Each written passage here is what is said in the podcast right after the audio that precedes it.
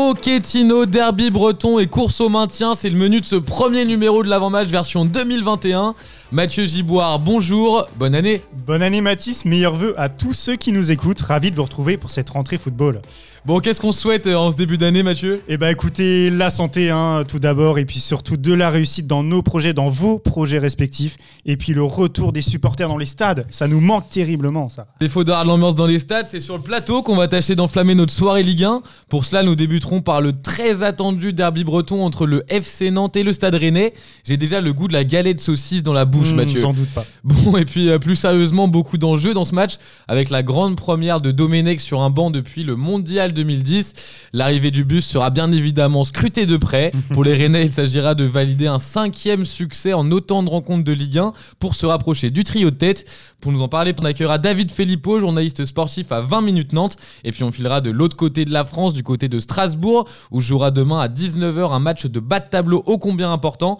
Les Alsaciens accueilleront les Nîmois. On le rappelle, les Strasbourgeois sont 17e avec 14 points, alors que les Nîmois occupent la dernière place avec 12 points. Ça va être un match tendu qui peut coûter cher pour chacune des équipes en cas de défaite. Pour échanger avec nous, ce sera Jonathan Elbling, rédacteur en chef d'Alsasport. Il nous expliquera où en est le club des Borderins. Et puis notre troisième rencontre, passage obligatoire par Geoffroy Guichard, où se déplacent les Parisiens pour la première de Pochettino. ASSE PSG, c'est un match qui a souvent tenu ses promesses ces dernières années et nous a donné beaucoup de spectacles. De plus, les Parisiens sont plus en difficulté que les saisons précédentes et se doivent de gagner s'ils veulent espérer retrouver la première place. C'est Clément Pernia, journaliste à Canal+, qui fera le point avec nous sur la santé du club de la capitale.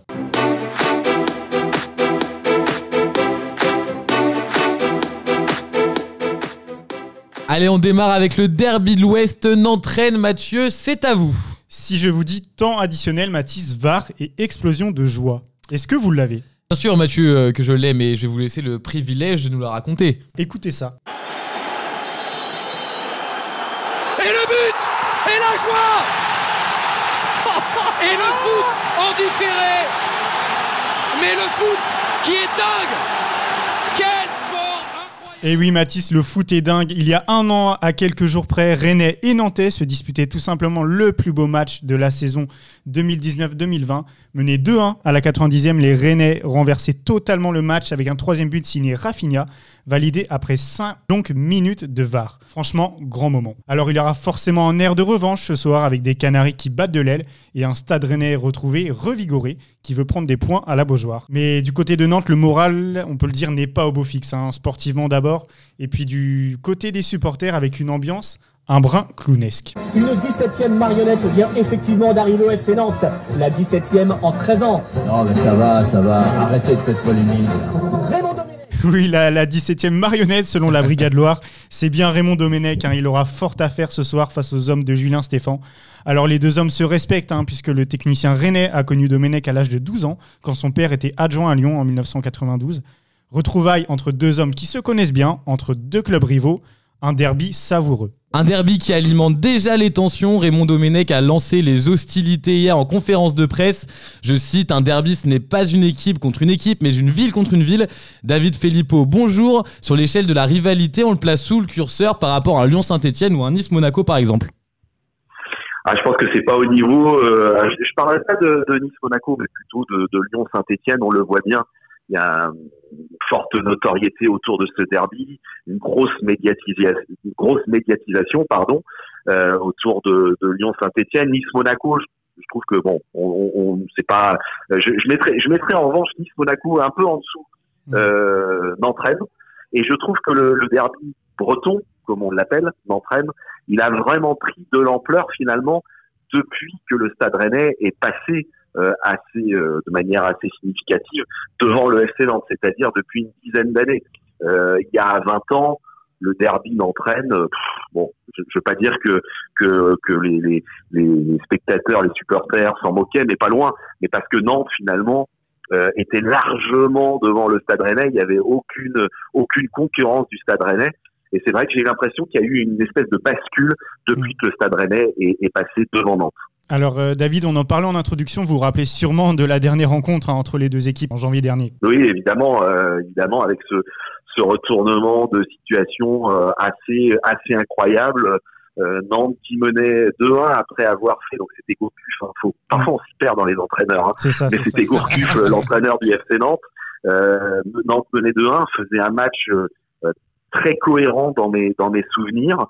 Ils avaient vraiment empêché de jouer les Rennais et puis en, en, en finalement en trois minutes pendant le temps additionnel, hein, pendant Mm, le temps mm, additionnel, mm, eh bien les, les Rennais ont renversé la situation, euh, renversé le scénario et, et- et se sont imposés finalement trois buts à deux. Avec, je me souviens, euh, je crois qu'il y a eu le VAR au moins une fois, voire deux, Oui, deux fois, euh, c'est ça. deux fois. Ouais, ça a duré Euh, 5 minutes la deuxième cinq fois, ça a été très très Ah long. ouais, ça, ça a été très, ça a été très très long effectivement Ouais. euh, ce, ce Mm, temps additionnel. Après, je suis pas sûr. On a posé la question à Nicolas Palois, défenseur central du FC Nantes euh, lundi en, en conférence de presse. Il se souvenait du match. Bon, il avait pas l'air. Bon, déjà, Nicolas Palois est un, un joueur un peu particulier. C'est quelqu'un qui s'intéresse pas au football en fait. Lui, ce qui l'intéresse, c'est jouer, mais il regarde pas du tout les matchs. Donc, il devait s'en souvenir, mais bon, ça l'a pas Mm. non plus marqué. Je suis pas sûr que les joueurs soient traumatisés, euh, les joueurs nantais en tout cas, par euh, par ce qui s'était passé en, en début d'année. Eh ben, en tout cas, ce soir, c'est la revanche. Donc voilà, Nantes qui, qui reçoit Rennes. Euh, donc on l'a dit, hein, tout le monde l'a vu, en Domenech est sur le banc nantais.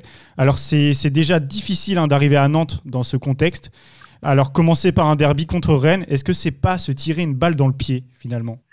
Ah bah là ils n'ont pas choisi hein, le, le timing du derby. euh, voilà, ils n'ont pas le choix. Domenech n'a pas le choix. Il y a déjà une une forte pression. Euh, justement, pour info, euh, la, la, la, la tribune de presse va être euh, au maximum euh, compte tenu des, des mesures euh, et des, des préconisations sanitaires. C'est-à-dire qu'il y aura 40 journalistes accrédités. C'est le maximum qu'on puisse mettre dans la tribune de presse en, en, en mode Covid, évidemment. C'est un record depuis, depuis le Covid euh, qu'il y ait autant de journalistes sur le match? Non, il y avait eu non euh, Nantes PSG également. Il y avait eu pareil. euh, On était euh, alors à Nantes PSG en même temps. Je dis bêtise que c'était c'était euh, il y avait eu moins de journalistes qu'à à cette époque-là. On, on avait le droit, je crois, à, à 15 seulement 15 journalistes en tribune de presse. On a finalement augmenté depuis. Mais oui, c'est un alors, oui donc euh, pour répondre à, à ta question, effectivement, c'est un record 40 journalistes. D'habitude sur des matchs un peu plus classiques, on est à autour de 20 et là voilà 40 journalistes, énormément de caméras parce que c'est le derby breton, mais c'est surtout la première de Raymond Domenech sur euh, sur le que finalement met un peu plus de pression quand même sur le, le nouveau coach nantais Oui, alors justement, euh, vous l'avez trouvé comment, euh, Raymond Domenech, en conférence de presse? Il était convaincant? Parce qu'on imagine hein, subir les moqueries des supporters sur son premier entraînement, la pression médiatique autour de son arrivée, ça doit pas être facile à gérer tout ça pour lui. Et vous savez, quand on a vécu, euh, quand on a vécu Nice Nash, je pense qu'on peut vivre beaucoup de choses. hein. C'était parce que franchement, pour lui, ça a, dû, été un cataclysme, hein, ce qu'il a vécu en 2010, il y a 10 ans. Donc maintenant, pff, la, la, la pression autour de l'équipe de France de foot est évidemment beaucoup plus inter- importante que dans un club comme Nantes. hein. Je pense Mm. qu'il a, il a l'habitude, il est rodé à l'exercice médiatique. Moi, je le trouve euh, depuis ce, depuis son arrivée, euh, ce sont aussi les échos que j'ai en interne, il est extrêmement apaisé, euh, très paternaliste avec les joueurs, beaucoup dans la communication, beaucoup dans l'échange, dans le partage, ce sont les termes qu'il emploie. Je pense pas que ça soit une vue d'esprit, il est vraiment comme ça. Euh, j'ai eu des, des, des proches de joueurs qui me disaient qu'il est vraiment, vraiment dans le Hmm. dans l'échange, dans, be- beaucoup dans la communication, la diplomatie avec les joueurs. Donc je le trouve très, très apaisé. On sent qu'il n'y a pas un mot plus haut que l'autre en, en, en conférence de presse. Euh, on se souvient, hein, souvenez-vous en équipe de France, quand il disait aux journalistes ah vous aimez l'odeur du sang, euh, il avait Mm. des remarques un petit peu acerbes vis-à-vis des, des, des médias et là vraiment pas. Euh, voilà, il reste très calme, très placide, euh, en tout cas lors de ces deux pre- premières conférences de presse. Attention, il n'y a pas eu de match encore, donc il n'y a pas de résultat négatif pour le moment, donc on, va- on va voir dans les semaines à venir. C'est ça, et puis alors avec ce, ce côté paternaliste, c'est bien, mais est-ce que, est que vous pensez qu'il va savoir euh, serrer la vis quand ça va être nécessaire, Raymond Domenech?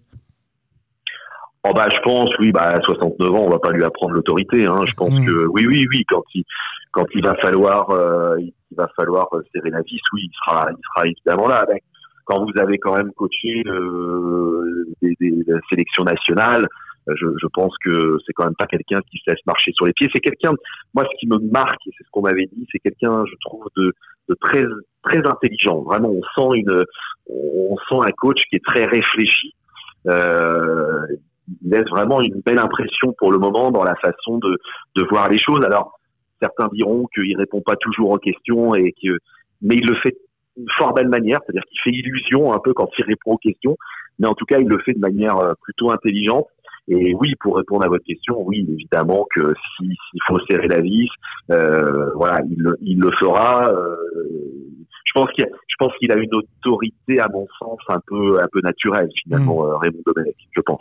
Et en plus, il faut parler de son adjoint Robert Duverne, qui aussi n'est pas un tendre. Hein. voilà, c'est quelqu'un de très très franc, très un peu brut de décoffrage parfois et je, pense qu'il y aura pas beaucoup de, il y aura moins de laisser aller en tout cas euh, dans, dans ce vestiaire nantais dans les semaines à venir. Hmm. Alors Raymond a fait un choix de cœur en venant à Nantes.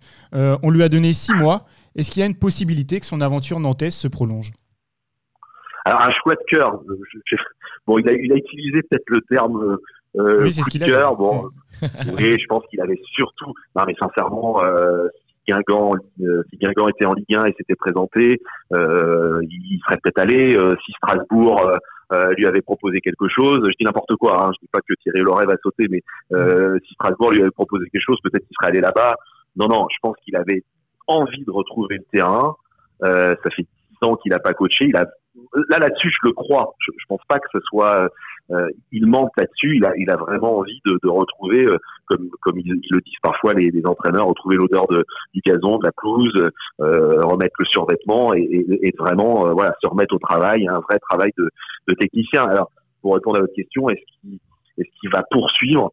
Là, ça ressemble quand même à une opération commando, mmh. à une mission de pompier de service. Et quand on, on, a un contrat aussi court, euh, ça ressemble vraiment à ça. Après, on a, on a, il, il laisse transparaître que lui, pourquoi pas, il aimerait euh, poursuivre si ça se passe bien.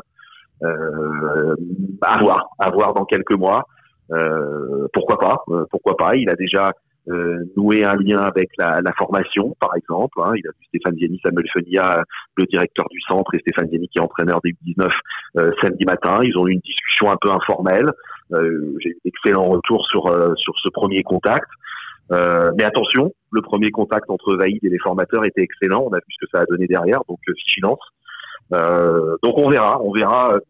Le, le, juge de paix par rapport à son avenir, ça sera, ça sera tout simplement les résultats. Oui, bien sûr. Après, ce qu'il faudra, ce qu'il faut dire quand même, c'est que s'il arrive à, à, si le FC Nantes se maintient, ce sera pas non plus un exploit majuscule de, de Raymond Domenech. Hein. Mmh. Euh, voilà, c'est pas cette équipe, elle a les moyens euh, intrinsèquement en qualité de se de se maintenir. Hein. C'est pas non plus, mmh. ce sera pas un truc incroyable s'il arrive à maintenir le FC Nantes. Mmh. Donc vous utilisez un mot fort quand même, hein, le maintien. On parle vraiment du maintien cette saison pour le FC Nantes?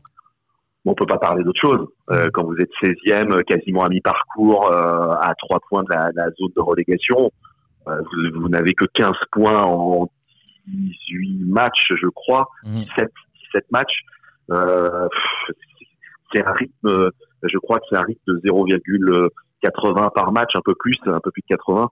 Euh, c'est un rythme de très clairement de, de, de relégué, hein, on va pas se mentir. Hein, donc, euh, euh et, et, et, la chance du FC Nantes de ne pas être actuellement dans la zone rouge, sa chance, c'est parce qu'il y, y, a des équipes beaucoup plus faibles derrière. Et ça va peut-être être la chance de, des, Canaries cette saison. Eh bien, euh, merci beaucoup David Filippo d'être intervenu dans ce numéro 2 de l'avant-match. Euh, vous êtes à la Beaujoire ce soir euh, oui, oui, oui, évidemment. évidemment eh ben, on, vous souhaite, on, vous souhaite, un, très bon match alors ce soir. Ouais, merci beaucoup à vous en tout cas. Merci David. Merci David. Au revoir.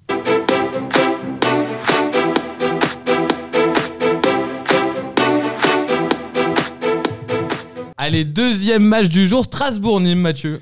Oui, Mathis, on espère que les Alsaciens ont pris de bonnes résolutions en 2021, celle de s'éloigner de la zone rouge par exemple, ou de retrouver la victoire qui les fuit à domicile depuis septembre dernier. Rien de mieux qu'un match face à la lanterne rouge Nîmes pour se donner un peu d'air et commencer 2020 de la meilleure des manières. On accueille Jonathan Elbling, rédacteur en chef d'Alsasport et suiveur du club strasbourgeois. Jonathan, bonjour. Est-ce déjà un match décisif dans la course au maintien? Bonjour, bonjour à vous, merci de m'accueillir. Euh, alors oui, clairement, c'est un match euh, très très important dans la saison euh, du club alsacien. Eh bien, vous avez assisté peut-être à la conférence de presse de Thierry Loret. Est-ce qu'il est toujours autant sur la sellette, votre coach? Alors sur la sellette, c'est peut-être un, mot un peu fort mhm. parce que c'est un mois de janvier qui va être très charnière hein, dans l'avenir du club strasbourgeois, que ce soit en Ligue 1 ou que ce soit pour la, suite de la saison, tout simplement, hein, parce que euh, enchaîner trois quatre bons résultats peut permettre aussi d'imaginer autre chose qu'une lutte pour le maintien. Maintenant, effectivement, si, si Thierry Loret venait à mal négocier ce, virage du mois de janvier 2021, il n'y a aucun doute, il serait, il serait en danger, c'est inéluctable. Maintenant, au jour d'aujourd'hui, un, revers contre contre Nîmes ne scellerait pas son avenir non plus. Hmm. Mais ça serait un peu préjudiciable hein, quand même. Non, je disais, ouais, forcément, quand vous affrontez le dernier, même s'ils sont trois derniers, hein, avec le même nombre de, nombre de points, mm. euh, on, se, on, peut se retrouver dernier euh, dès demain. Donc, euh, c'est là la problématique. Mm. Alors, la, la, principale, on va dire, euh, faille de, de Strasbourg, c'est la défense. Hein. Strasbourg encaisse trop et est sur le point de perdre son défenseur polyvalent, Mohamed Simakan, en négociation avec l'AC Milan. Est-ce que vous confirmez cette, cette rumeur? Alors, Milan, c'est pas une rumeur, hein, c'est une certitude. Hmm. Maintenant, on vient de dire qu'il va véritablement quitter le Racing euh, cet hiver. On sait que Marc Keller, à ce niveau-là, c'est un très bon gérant. Euh, le, mercato, en tant qu'ancien joueur, il sait, euh, il sait le manier quand même d'une main de maître. Maintenant, euh, ouais, on, enfin, le Racing prend beaucoup trop de buts, c'est une certitude. Le Racing a surtout beaucoup de mal à trouver son, son dispositif qui, qui, qui, lui va bien cette saison. Il y a eu pas mal d'absences. Là, maintenant, hormis euh, trois joueurs, euh, il y a Matt Self, le gardien numéro un, il y a le beau Motiba, l'attaquant, et puis Lamine Koné, le défenseur blessé. Sinon, le reste, tout le monde peut répondre au présent. Et on a quand même eu une belle série dans, dans la période de décembre sur laquelle il faut, il faut capitaliser maintenant. Hmm, bien sûr. donc vous en parliez, hein, Matt Self qui est, qui est blessé. Est-ce que Kawashima répond aux attentes un peu en termes de, de remplacement du gardien numéro 1 bah, Kawashima, quand il est arrivé, il est arrivé en tant que numéro 3. Mm. Euh, ensuite, il était numéro 2 euh, lorsque Matzel s'est blessé, laissant la place à Binguru Kamara. Sauf que Binguru Kamara s'est montré bien trop fébrile pour la Ligue 1. Euh, Kawashima, aujourd'hui, à mes yeux, à mes yeux, c'est un exemple de professionnalisme. Euh, ben, il n'est pas exemple de tout reproche sur tous les buts, mais quand vous avez euh, quand vous avez une défense perméable, c'est difficile d'être très bon derrière aussi. Donc non, non, clairement, pour moi, Kawashima, c'est un bon gardien des Ligue 1 qui collerait à beaucoup d'équipes encore en titulaire. Hmm. Et puis grosse euh, satisfaction aussi, hein, c'est l'attaque hein, strasbourgeoise qui, euh, avec euh, Diallo et Ajorc qui, qui, qui, tient bien, hein, qui, qui, a marqué 22 buts si je ne me trompe pas. C'est autant que Marseille. Ouais, ouais, ouais. ouais. c'est paradoxal, mine de rien. C'est très paradoxal d'avoir une bonne attaque et d'avoir une très mauvaise défense. Hmm. Maintenant, une grande partie de nos buts ont été inscrits à l'extérieur un petit peu comme Nîmes hein, d'ailleurs, hein, si, je ne me trompe pas. Mmh. Donc euh, c'est là la problématique, il faut savoir trouver l'équilibre entre domicile et extérieur, et pour le moment, euh, les Alsaciens n'ont pas su le faire. Hein. Alors euh, où est-ce que vous vous situez par rapport à vos adversaires justement dans la, dans la course au maintien, les Reims, les Nantes, les Lorient, Dijon, Nîmes? Pour vous, Strasbourg a ses chances ou ça va être difficile cette année? Ça va être très difficile. Ça serait avoir beaucoup trop d'ego de dire qu'on va se maintenir facilement. Euh, maintenant, je, je, je, pense que qualitativement, de manière intrinsèque, le Racing devra avoir une équipe qui devrait être placée entre la 12e et la 15e place. Mm. Après, c'est les dynamiques hein, qui font les saisons, hein, les cycles. Euh, vous pouvez avoir une très bonne équipe et puis euh, enchaîner un mauvais cycle qui vous fait oublier tout ce que vous pouvez imaginer en début de saison. Donc ouais, alors euh, Reims, j'ai été relativement déçu par le jeu proposé par Reims cette saison et finalement, bah, ils ont 17 points, donc plus que Strasbourg, plus que Nîmes. Euh, Nîmes, c'est une équipe qui fait aussi c'est se surpasser à domicile quand il y a le public. Et cette année, il n'y a pas de public. C'est ça un peu le problème. Bah c'est ce qui manque à la Méno, hein, c'est sûr, le public. Voilà. Ça galvanise, ça galvanise les joueurs le et même les supporters. Hum, donc vous parliez un peu du, calendrier euh, Strasbourg qui, qui, va à Dijon euh, fin janvier et qui reçoit Reims euh, la semaine d'après, hein, le, 30 janvier. voilà, hein, vous parliez un match très, un, un, mois très très très chargé pour, pour Strasbourg. Euh, va falloir au, moins prendre 3 voire 6 points euh, sur ces rencontres.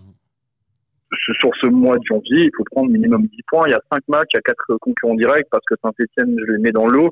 C'est une équipe très jeune, qui manque d'expérience et qui a, qui a, beaucoup de mal. Hein, on le voit, hein, qui a peut-être un peu mieux fini de l'année.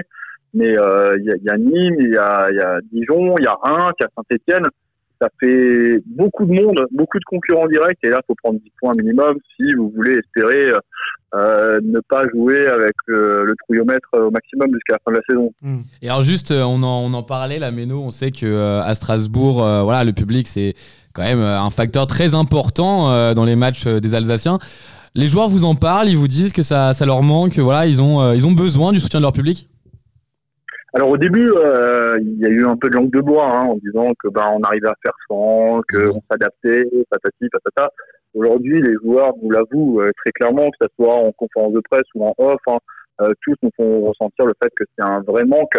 euh, quand vous avez 26 000 personnes derrière vous sur un moment compliqué ou lorsque vous menez 1-0 et que vous êtes porté par votre public, ça vous permet derrière de, de, de, vous surpasser. Aujourd'hui, il n'y a pas, il a pas ça, il n'y a pas ce soutien quand vous êtes en difficulté. Les joueurs en, en pâtissent et même Thierry Lauré qui est un petit peu, qui est un petit peu dur, un petit peu cru par moment et qui euh, essaie de minimiser euh, l'impact du public. Ben là, hier, nous a rappelé que effectivement, on payait très cher l'absence des supporters.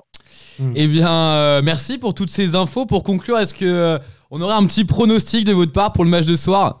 Ça va pas vous plaire, hein Ça va pas vous plaire, non Je, vois vous écoute. Euh, je vois une victoire strasbourgeoise parce qu'à domicile, je pense qu'avec le début d'année, ça va bien démarrer. Ça veut pas dire qu'on va bien finir, mais en tout cas, je pense que ouais, je vais mettre un petit 4 ans. 4 oh, 4 et bien, eh ben, en tout cas, on, on, vous le souhaite. Merci beaucoup à vous d'être intervenu dans, dans l'avant-match. Et puis, on vous souhaite une, une bonne rencontre ce soir. Merci beaucoup, merci de m'avoir accueilli. Avec plaisir, au revoir. À bientôt. Au revoir, à bientôt.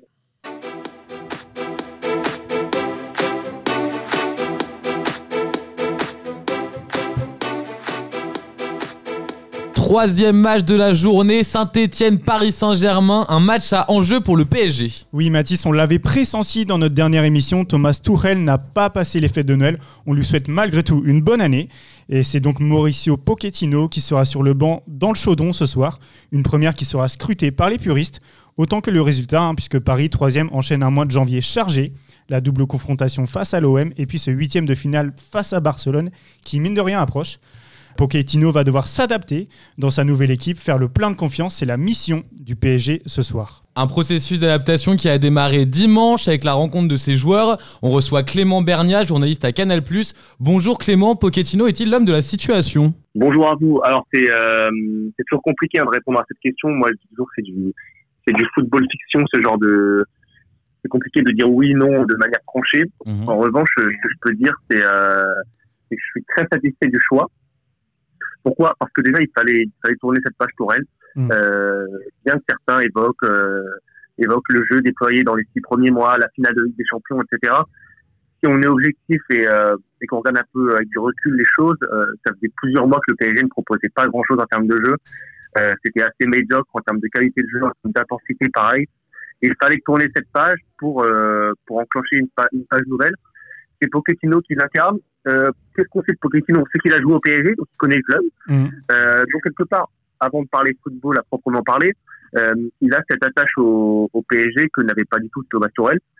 Et bon, c'est un argument, un argument auprès des supporters et auprès de, auprès de l'institution qui est quand même important. Parce qu'on mmh. sait que quoi qu'il arrive, il aime le club. En ce qui concerne le foot, bon, on sait qu'il a, fait du gros travail à Tottenham, qu'il il a beaucoup côtoyé le football anglais. Donc, il dit euh, football anglais, dit beaucoup d'intensité, beaucoup de courses rapides, euh, beaucoup de kilomètres parcourus.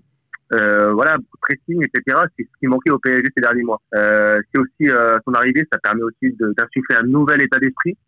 Et quelque part, avec ce PSG-là, ce PSG-là, en fait, marche beaucoup à l'état d'esprit. Hein. On l'a vu dans le Final 8 euh, à Lisbonne, où au final, sportivement et footballistiquement, bon, c'était pas non plus innovant et flamboyant. Par contre, les mecs ont atteint la finale par leur état d'esprit, par leur combativité. Mmh.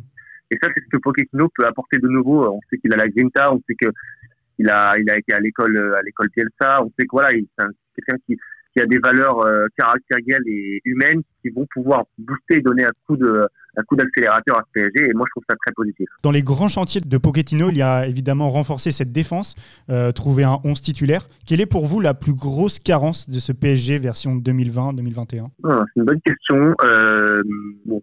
Euh, à droite, euh, à droite, Thomas Meunier a été bien comblé par euh, par euh, Florenzi. Florenzi, oui. Mm. Je, je, dirais encore une fois, euh, alors le milieu de terrain, mais pas dans le sens il manque du monde parce qu'il y a quand même il y a des, mais dans le sens trouver la formule. Parce que en fait, je dirais pas, c'est pas un secteur clé. Souvent, longtemps c'était le milieu de terrain parce qu'on manquait de joueurs. Là, les joueurs, on les a. Il y a Kay, il y a Ferrati, il y a Paredes, il y a Herrera. Certes, c'est pas des, des, des, des, meilleurs joueurs du monde. C'est pas Modric, c'est pas Casemiro. Mm. Mais c'est dense quand même, c'est dense avec Rafinha. Doublés, voilà, ils sont tous doublés. Il y a mm. quand même, il y a quand même du monde au milieu à Paris. Voilà. En revanche, en revanche, trouver la formule. Parce qu'en fait, le PSG n'a pas trouvé sa formule. Il change tous les, toutes les semaines. Euh, Verratti est blessé euh, 9 mois sur 12. Euh, un coup c'est Herrera, un coup c'est Paredes, un coup c'est Gay. On comprend pas trop. Donc, trouver cette formule, ça sera vraiment la clé pour, euh, parce que devant, quelque part, bon, il n'y a pas de grande surprise. Alors, est-ce que, est-ce qu'on joue avec 3 devant, 4 devant? Bon, ça changera peut-être pas grand chose au final. Par mmh. contre, trouver la formule dans l'entrejeu, trouver l'animation offensive. Parce que derrière, on, derrière, on connaît la défense. sais pas, Bernard va revenir bientôt, dans la Mhm. c'est établi. C'est vraiment trouver la formule milieu-attaque, notamment en milieu, fera que le PSG pourra euh, retrouver euh, son intensité, son pressing, son jeu déployé. Et ça dépendra aussi, euh, le plus gros chantier peut-être de Pochettino, surtout cette année, c'est la condition physique des joueurs, la préparation physique là, de l'intersaison. Parce que euh, on a beau, j'ai beau vous parler de formule et d'animation, ça dépendra aussi de l'état physique des joueurs et notamment Verratti, on pense tous à Verratti parce il fera, s'il à son top niveau physique, il fera partie de cette formule. Et euh, mais le problème, c'est qu'il faut qu'il le soit, donc ça dépendra aussi beaucoup de la condition physique des joueurs. Hmm. On en parlait des, des absents. Euh, on sait que le, le staff médical est resté aux côtés de Pochettino. Voilà justement comment, comment diminuer ces, ces blessures, comment trouver, insuffler un, un nouveau, voilà, trouver un autre rythme euh, au PSG. Là, j'aimerais bien vous, j'aimerais bien être préparateur physique et pouvoir Oui, bah vous oui. répondre. Euh, non, non, mais bon, il y a des éléments. Il y a, évidemment, on connaît tous les éléments de l'intersaison, le Final 8, la reprise euh, précoce de la Ligue 1, euh, le Covid. Bon, on- voilà, euh, que ce soit au PSG ou dans le football français, on s'est mis dans tout ça quelque part. Euh, après, euh, après, je dirais, ouais, je dirais, ça rejoint un peu le- ma première réponse. Je dirais plus de détermination, plus de- d'engagement. En fait, il y avait un, il y avait un faux rythme qui s'était installé au PSG où euh, Tourelle, Tourelle, il avait un gros défaut, c'est qu'il se plaignait beaucoup. Tout Ouais. temps, il trouvait, pour trouver des solutions, bon, il n'était pas toujours là, mais par contre, pour se plaindre en conférence de presse, il y avait tout le monde. C'est vrai. Ça va peut-être falloir arrêter, euh, même si, même si tout ce qu'il disait n'était pas faux. hein. Mais il faut, il faut partir de l'avant, il faut un gros rythme physique. Ce sera pas facile au début, les joueurs vont souffrir, mais il faut installer une dynamique physique, une dynamique d'intensité. Le PSG n'a jamais été aussi fort que quand il a pressé ses adversaires, qu'il étouffait ses adversaires euh, à la perte du ballon. Et ça, ça va dépendre de la condition physique. On a vu aussi les chiffres de kilomètres parcourus dans les matchs. Oui. C'est assez médiocre au PSG là, ces six premiers mois comparé aux autres formations européennes en Ligue des Champions. Donc ça, ça va être aussi le, le secret, le secret et la clé de rebooster tout ça et de remettre un remettre un, un coup de un coup de boost à cette préparation physique. Bon, ce que vous nous dites, c'est que la, la- la clé, c'est un peu euh, l'état d'esprit. Moi, je voudrais juste revenir sur, euh, sur Pochettino. Avec Tottenham, c'est 26 matchs européens et seulement 10 victoires euh, dans le fond. Alors, Pochettino, est-ce qu'il va permettre au PSG de s'inscrire sur le long terme dans le dernier carré de la Ligue des Champions avec, euh, avec des tels résultats passés? Bah, ça va dépendre déjà de l'adhésion des, des joueurs à son discours. Euh, c'est toujours pareil hein, avec un nouveau coach. Est-ce que les joueurs, c'est des questions qu'on se pose. Est-ce que les joueurs vont adhérer? Est-ce que son message va passer? Est-ce que ce qu'il a appliqué à Tottenham, il va pouvoir l'appliquer au PSG Sachant que je ne suis pas sûr qu'il voudra appliquer la même chose. hein, ça n'a rien à voir. Mhm. Tottenham n'avait pas les stars que le PSG a, bien qu'il y ait des joueurs comme Harry Kane, euh, des joueurs de talent, hein, mais euh, à l'époque. Mais euh, je veux dire, euh, ce sera pas du tout la, c'est pas du tout le même championnat. Là, avec le PSG, il va être très souvent favori. Avec Tottenham, ça devait souvent retrouver les outsiders. Donc il va falloir, euh, est-ce qu'il va pouvoir, euh, ça va dépendre en fait de l'état d'esprit. Encore une fois, C'est ça. euh, Mm. Est-ce qu'il va euh, réussir à trouver la formule? Donc déjà la formule sportive, hein, parce que je parle, c'est vrai que je vous parle d'état d'esprit, mais il y a aussi euh, le jeu que va proposer le PSG. hein. On l'attend au tournant, là, Pochettino. On attend de savoir est-ce qu'il va faire un 4-3-3, un 4-4-2, est-ce qu'il va rester à trois défenseurs, euh, est-ce que Mbappé va retrouver le côté, il va rester Mhm. en pointe, que va se faire les attaquants, euh, qui, est-ce que Paredes va rester en sentinelle? Voilà, on sait que c'est un Argentin, est-ce que voilà, Di Maria, Paredes, euh, les Sud-Américains ont une carte à jouer aussi avec euh, avec Pochettino, connaît bien le, la culture argentine. Donc, euh, donc voilà, trop, trop tôt pour euh, trop tôt pour répondre. Je pense encore une fois que c'est un bon choix, un très bon choix. L'homme de la situation, il a montré qu'il avait du caractère, qu'il avait des ressources à Tottenham, qu'il euh, qu'il savait faire adhérer son groupe à un discours. Voilà, il a la tâche au PSG, il a tout pour réussir. Quelque part, il a tout pour réussir. Ce qu'il n'a pas à la rigueur, Mhm. peut-être euh, le C- enfin, l'expérience, euh, on va dire. Il a une expérience à Tottenham, mais non plus il n'a pas un CV de 10 lignes, quoi. Mais euh, mais bon, c'est un, un vrai euh, pari. Tour- Tourelle, Tourelle n'avait pas non plus un CV de 10 lignes. euh, Laurent Blanc et comment il s'appelle Unai Emery n'avaient pas non plus des CV de 10 lignes. Ça se tente, hein, c'est bien. Je trouve que c'est un bon choix. Non, non, c'est- vrai. Et puis, Pochettino est arrivé et c'est vrai qu'on a tout de suite entendu des rumeurs. euh, Messi à Paris, pourquoi pas euh, Un Argentin qui arrive. euh, Est-ce que vous y croyez, vous? Alors, moi, euh, indépendamment du cas Pochettino, oui, j'y crois. Alors, est-ce que euh, l'arrivée de Pochettino va accentuer ces rumeurs je, je pense que vraiment, c'est indépendant à- au choix de l'entraîneur. Oui, j'y crois. Franchement, j'y crois. Euh, connaissant les Qataris, le fonctionnement de QSI depuis 10 ans, c'est tout à fait pl- plausible qu'ils s'offrent un nouveau rêve, qu'ils Mhm. Hmm. qui tape un nouveau coup médiatique, euh, évidemment sportif aussi, hein, parce que bon, Messi, il, il est décrié depuis quelques mois, mais faut, moi c'est ce que je dis à tous les gens qui disent ouais non, mais ce serait pas forcément une bonne chose et tout. C'est vrai qu'il y a peut-être il y a peut-être une trentaine de joueurs qui seraient plus utiles au PSG que Messi aujourd'hui. Bon, enfin Messi, ça reste un joueur, euh, un joueur d'une autre galaxie. Hein. Ça reste un, un mec exceptionnel. euh, et puis, et puis, euh, et puis, il faut être honnête aussi. Déjà, déjà, si Messi vient, je pense que économiquement, ça veut dire, ça veut Va dire faire des départ départs. Voilà, va faire des, Voilà, départ gros départs, c'est obligatoire. et, et sportivement et euh, et faut aussi faut, faut aussi raisonner alors dans le fonctionnement d'un club ce qui compte en, pri- en priorité c'est le sportif. Mais enfin euh, quand on est le PSG euh, il y a aussi l'histoire il y a aussi l'empreinte qu'on laisse il y a aussi la dimension planétaire sait, tu sais que si aujourd'hui tu prends Messi au PSG tous les matchs du PSG vont être regardés par la planète entière. Déjà depuis l'arrivée de Neymar c'était euh, c'était euh, une progression Guingamp, incroyable. voilà mais là mais là ça mais, mais là ça va là ça va être partout partout tous les week-ends tous les mercredis.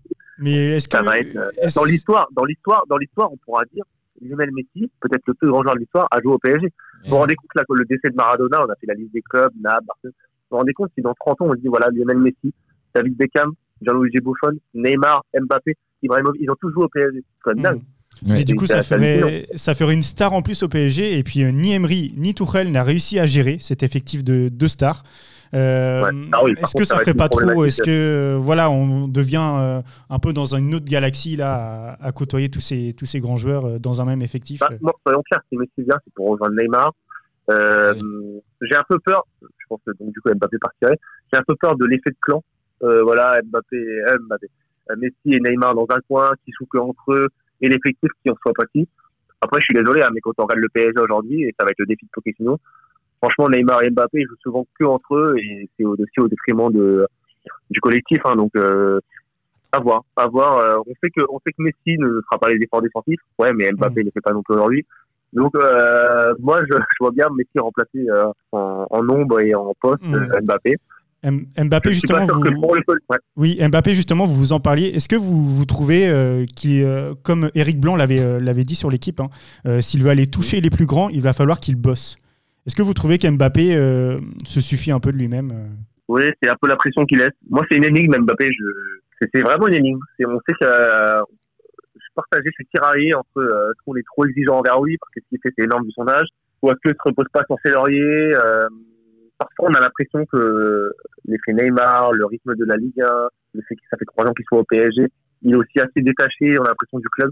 En fait, il renvoie une forme d'égoïsme, une forme de euh, repli sur soi qui est un peu agaçant. Hum, hum, hum. La grosse tête, Euh, la fameuse grosse tête. Voilà, voilà, c'est un peu l'effet, voilà, d'Alboulard. Mm. Voilà. Il est capable de mettre trois buts en Ligue 1, de plier des matchs à lui tout seul, mais de bouffer des face à face en Ligue des Champions, Oui, l'a finale de Ligue vrai. des Champions. Il a euh, il a, il a l'argument du jeune âge, du très jeune âge, il a 21 ans, 22, je sais plus, 22 ans, hum. 21. Ouais, ouais. Mais euh, on s'est un peu Ouais. éloigné du, du- du sujet, mais on va revenir sur le match de ce soir. Est-ce que vous avez un petit prono pour euh, cet ASSE PSG Euh, alors, c'est peut-être la première fois que je vais le faire, mais euh, je ne vais, pas- je vais pas parier pour une victoire du PSG. Je pense qu'il y a beaucoup d'absents, ils sont revenus à l'entraînement hier. Bon, allez, je dirais un partout. Je pense que c'est la première fois que je parie pas sur une victoire du PSG. D'accord. euh. Et puis Saint- Saint-Etienne mais qui je a dire, besoin de je, points. vais dire, hein, je vais dire un partout, euh, match un peu galère, la première de Pochettino, les absents, l'hiver, le froid. enfin, Un contexte qui n'est pas favorable euh, aux Parisiens, euh, on l'aura compris. Eh bien, merci beaucoup Clément Pernia d'être intervenu. On vous souhaite une, euh, une excellente année. Puis pourquoi pas, à bientôt. Merci à vous, bonne année et, euh, et à très vite.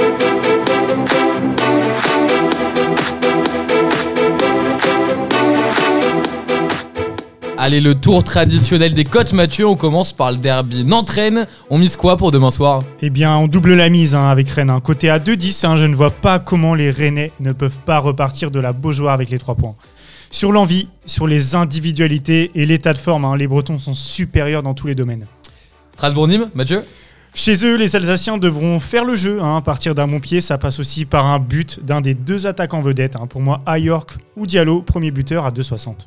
Et puis euh, la cote à jouer, c'est Saint-Etienne-PSG pour vous, Mathieu. Oui, je rejoins l'avis de, de Clément Pernia, hein, notre invité, avec ses nombreux absents et sans doute une phase d'adaptation du nouveau coach. Je vois le chaudron bouillir les Parisiens ce soir. Un match nul à 5,30 ou pour les plus audacieux, un score exact un partout, cote à 9, me semble être le bon coup à jouer. Il me reste plus qu'à vous remercier, Mathieu, pour cette formidable seconde émission. Nous, on se retrouve jeudi ou la semaine prochaine. Tout dépend de l'évolution de l'état de santé de nos journalistes. Merci Mathis, merci à tous les auditeurs. Prenez soin de vous et à très vite.